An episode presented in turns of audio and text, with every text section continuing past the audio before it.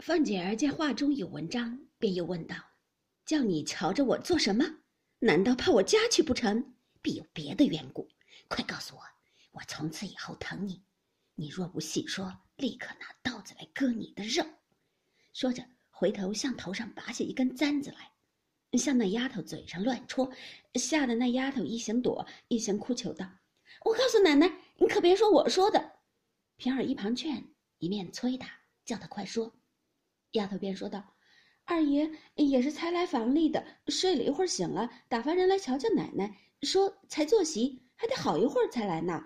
二爷就开了箱子，拿了两块银子，还有两根簪子。”两匹缎子，叫我悄悄地送与包二的老婆去，叫她进来。他收了东西就往咱们屋里来了。二爷叫我来瞧着奶奶，底下的事我就不知道了。凤姐听了，已气得浑身发软，忙立起身来，一进来家，刚至院门，只见又有一个小丫头在门前探头，一见了凤姐，也缩头就跑。凤姐提着名字喝住，那丫头本来伶俐，见躲不过了，越性跑了出来，笑道。我正要告诉奶奶去呢，可巧奶奶来了。凤姐道：“告诉我什么？”那小丫头便说：“二爷在家这般如此如此，将方才的话也说了一遍。”凤姐催道：“你早做什么了？这会子我看见你了，你来推干净。”说着也扬手一下打的那丫头一个趔趄，便蹑手蹑脚的走至窗前。往里听时，只听里头说笑。那妇人笑道。多早晚，你那阎王老婆死了就好了。贾琏道：“她死了，再娶一个也是这样，又怎么样呢？”那妇人道：“她死了，你倒是把平儿扶了正，只怕还好些。”贾琏道：“如今连平儿他也不叫我站一站了。平儿也是一肚子委屈不敢说，我命里怎么就该犯了夜叉星？”凤姐听了，气得浑身乱颤，又听他俩都赞平儿，便疑平儿素日背地里自然也有愤怨语了。那酒越发涌了上来，也并不忖多，回身把平儿先打了两下，一脚踢开门进去，也不容分说，抓着鲍二家的厮打一顿，又怕贾琏走出去，便堵着门站着骂道：“好淫妇，你偷主子汉子，还要治死主子老婆！平儿过来，你们淫妇王八一条藤，多闲着我，外面你哄我。”说着又把平儿打几下，打得平儿有冤无处诉，只气得干哭，骂道。你们做这些没脸的事，好好的又拉上我做什么？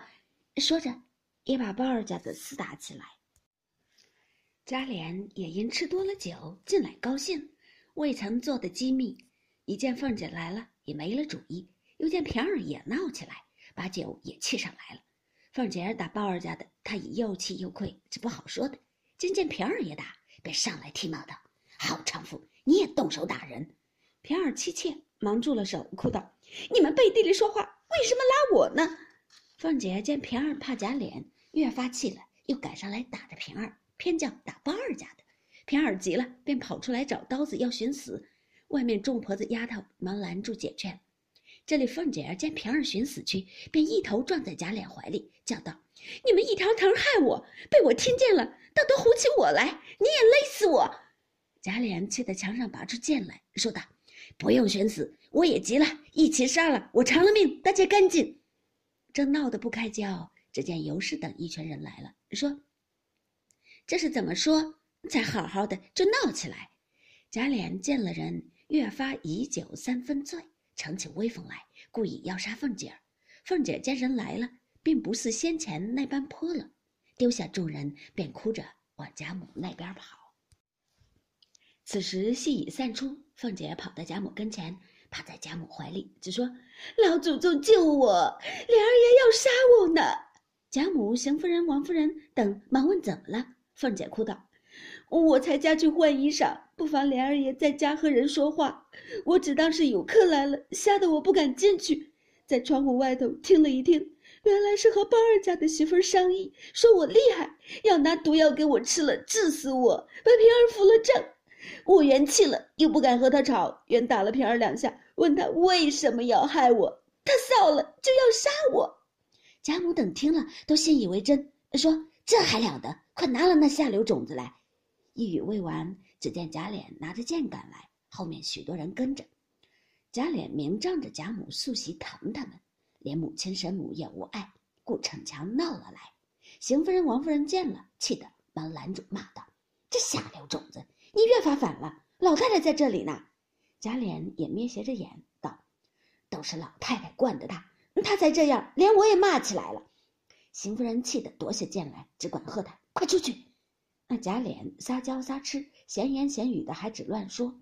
贾母气的说道：“我知道你也不把我们放在眼里，叫人把他老子叫来。”贾琏听见这话，方趔趄着脚出去了，赌气也不往家去，便往外书房来。